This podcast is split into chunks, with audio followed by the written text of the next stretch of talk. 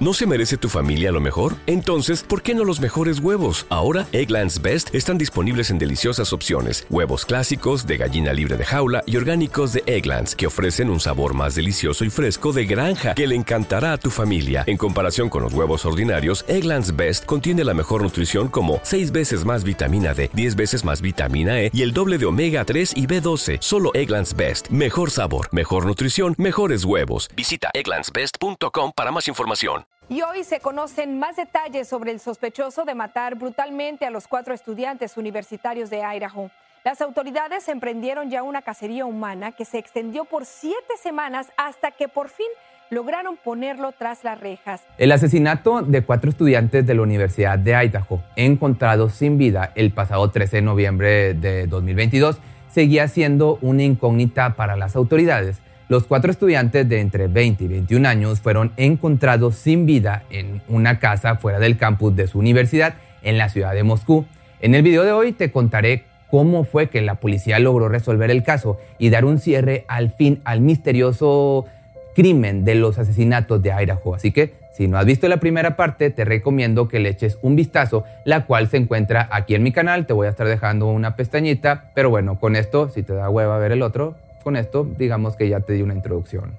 En la primera parte se dieron a conocer los detalles preliminares del caso que conmocionó a los Estados Unidos a finales del año pasado y a principios de este 2023 en Pensilvania, en Washington, pero especialmente en el estado de Idaho, en donde a cuatro jóvenes les arrebataron brutalmente la vida mientras dormían en una casa ubicada a metros del campus donde estudiaban. Aquí finalmente se revelará el nombre del presunto culpable de tan atroz crimen, quien, gracias a sus estudios y a los conocimientos adquiridos en criminología, así como en psicología, pudo perpetrar el acto y después ocultarse durante un tiempo de las autoridades en casa de sus padres. Un tipo que, a pesar de que no creció entre abusos, vivió una infancia y adolescencia difícil, llena de bullying y adicción a los estupefacientes y rechazos con las mujeres situación que lo fueron orillando a comportarse de una manera poco amigable con las demás personas.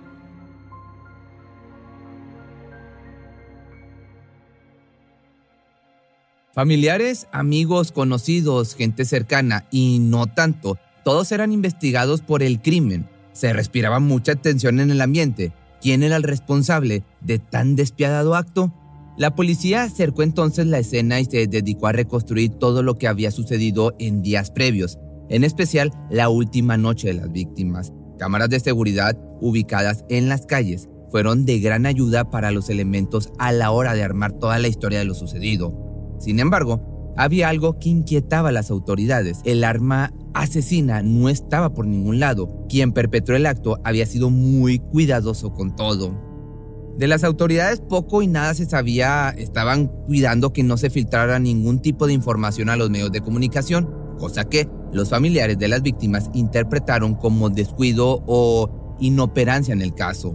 Mas esto no era así, se estaba analizando horas de material en video, los policías estaban contra reloj, fue entonces que un joven que trabajaba en la estación de servicio ExxonMobil cercana al lugar de los hechos, aportó una cinta. En esta se pudo ver algo importante. Un Hyundai Elantra en color blanco circulaba alrededor de eso de las 3.45 de la madrugada de manera sospechosa. De inmediato se inició con las indagatorias para tratar de dar con el vehículo. Los detectives creían que podía ser del año 2011, 2012 o incluso 2013, pero en la ciudad había al menos 22.000 autos de este tipo. Por su parte, Moscú se vació de estudiantes. Muchos tomaron sus vacaciones navideñas desde antes. No veían la hora para salir de la localidad.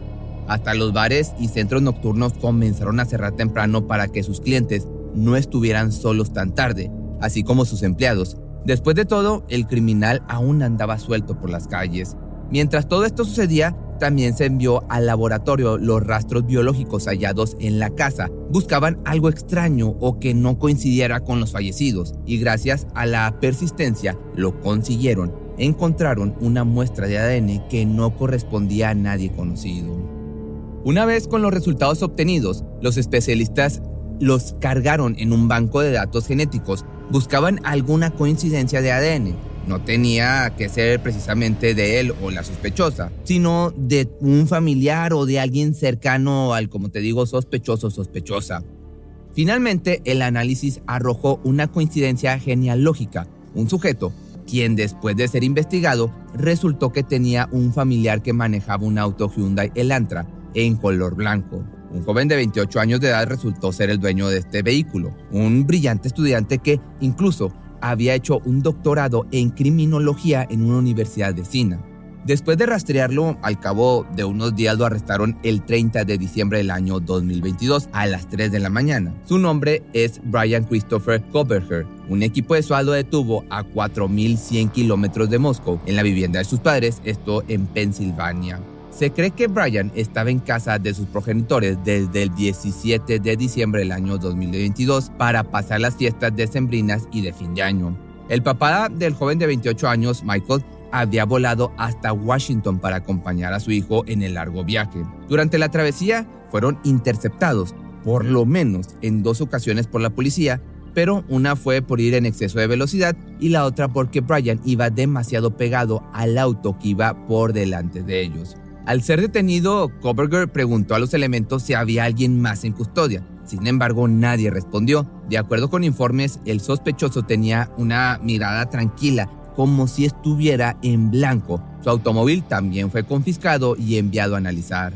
Tenemos al individuo que cometió estos crímenes horribles bajo custodia. Creo que nuestra comunidad está a salvo, pero aún debemos mantenernos atentos. Esto fue lo que declaró en rueda de prensa el jefe de policía de Pensilvania, James Fry, la misma tarde en que Brian fue atrapado. Apenas corrió en los medios la noticia, los compañeros del joven comenzaron a hablar sobre él, asegurando que era un tipo callado, raro, brillante, pero misógino. Pero, en realidad, ¿quién era Brian? Lo que se conoce es que nació en 1994 y creció en Boconos, esto es en Pensilvania, junto a sus padres Michael y Marianne, de 67 y 62 años de edad, respectivamente, y junto a sus hermanas mayores Amanda y Melissa. Ambos trabajaban en el colegio al que asistió el pequeño, en Pleasant Valley. Ahí el hombre se ocupaba del mantenimiento y la mujer estaba encargada de los niños con necesidades especiales. Ya en la secundaria, Brian no la pasó nada bien, pues era rechazado por las chicas cuando éste las invitaba a salir. Inclusive luchaba con la obesidad y su creciente adicción a los estupefacientes. Muchos de sus compañeros le hacían bullying.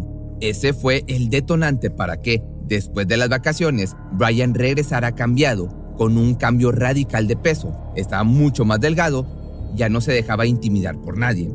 Quienes lo conocían estaban muy felices por él, parecía estar muy enfocado en sus estudios y había dejado sus adicciones a un lado. Cuando ingresó a la universidad lo hizo con excelentes notas académicas. Le estaba yendo muy bien hasta empezó a trabajar como guardia de seguridad en una secundaria.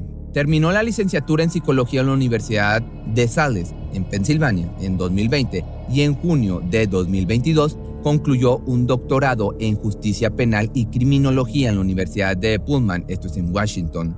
Desde entonces, el chico quedó demasiado interesado con los perfiles criminológicos o criminales, al punto en el que, cuando aún se encontraba estudiando el posgrado, lanzó una encuesta para un supuesto estudio. Pedía a usuarios de Reddit que contestaran si habían cometido un delito.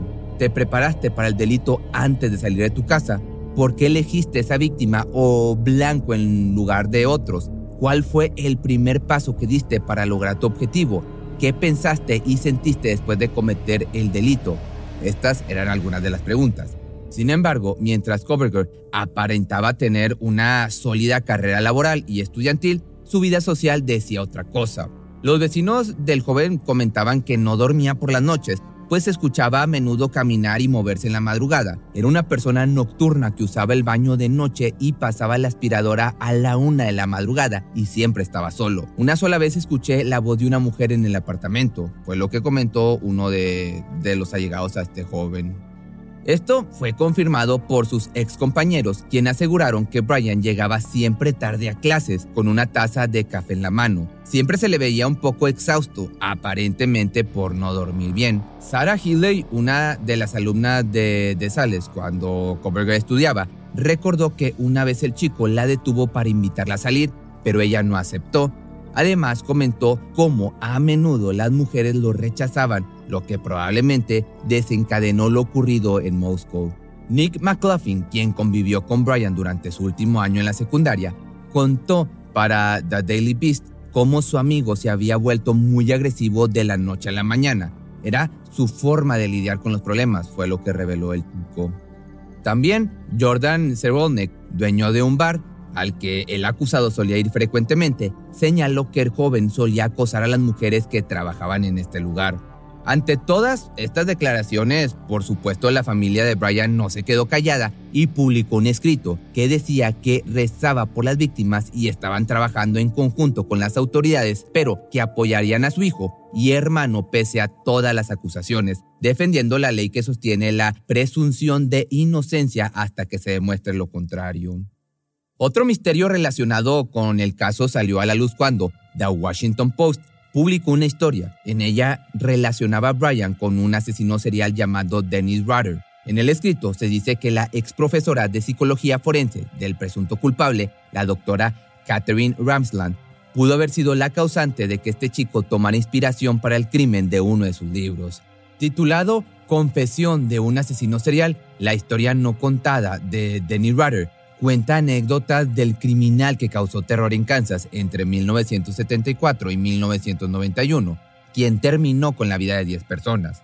Según la propia hija de Rutter, su padre podría tener una cercana relación con el sospechoso del crimen de Idaho, aunque esto está lejos de siquiera confirmarse.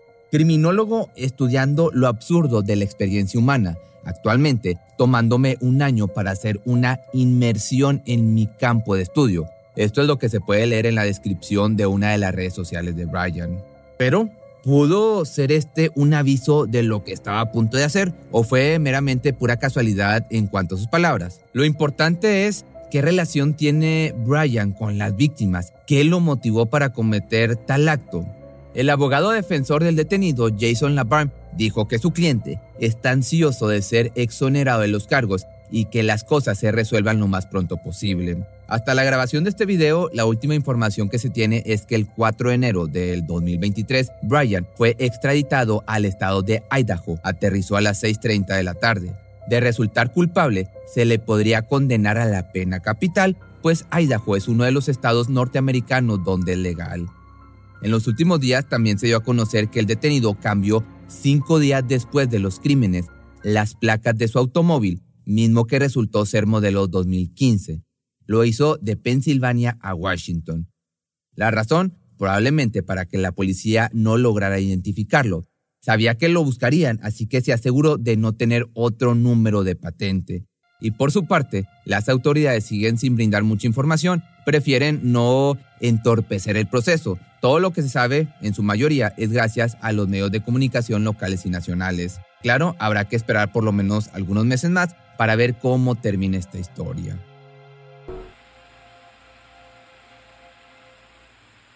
¿No se merece tu familia lo mejor? Entonces, ¿por qué no los mejores huevos? Ahora, Egglands Best están disponibles en deliciosas opciones. Huevos clásicos, de gallina libre de jaula y orgánicos de Egglands, que ofrecen un sabor más delicioso y fresco de granja que le encantará a tu familia. En comparación con los huevos ordinarios, Egglands Best contiene la mejor nutrición como 6 veces más vitamina D, 10 veces más vitamina E y el doble de omega 3 y B12. Solo Egglands Best. Mejor sabor, mejor nutrición, mejores huevos. Visita egglandsbest.com para más información.